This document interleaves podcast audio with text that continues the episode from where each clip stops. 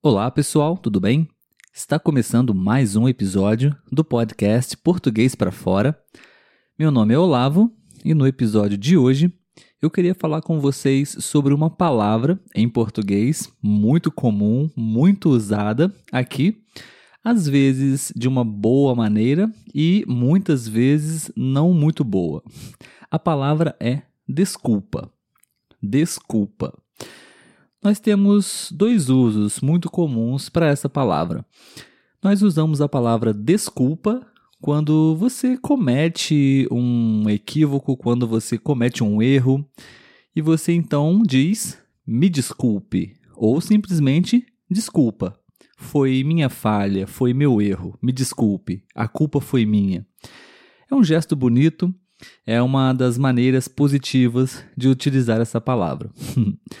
Porém, existe uma outra maneira que nós utilizamos essa palavra também em português, que é quando você está querendo justificar alguma coisa. E normalmente essa justificativa ela não faz muito sentido ou simplesmente você está até mesmo inventando algo que não é realmente o que está acontecendo. Por exemplo, se você está muito cansado, se você está com preguiça de fazer exercícios e um amigo te chama, te convida para poder fazer uma caminhada, correr no bairro. Então, você simplesmente diz para ele que você está muito ocupado com muitas tarefas para fazer tarefas do trabalho. Isso não é verdade não é? Você realmente não tem tarefa do trabalho, você está simplesmente com preguiça. O que você fez foi dar uma desculpa. Então nós usamos essa palavra nesse sentido também. Desculpas são justificativas normalmente não reais, não totalmente verdadeiras para justificar algo que você não está fazendo ou que você está fazendo também.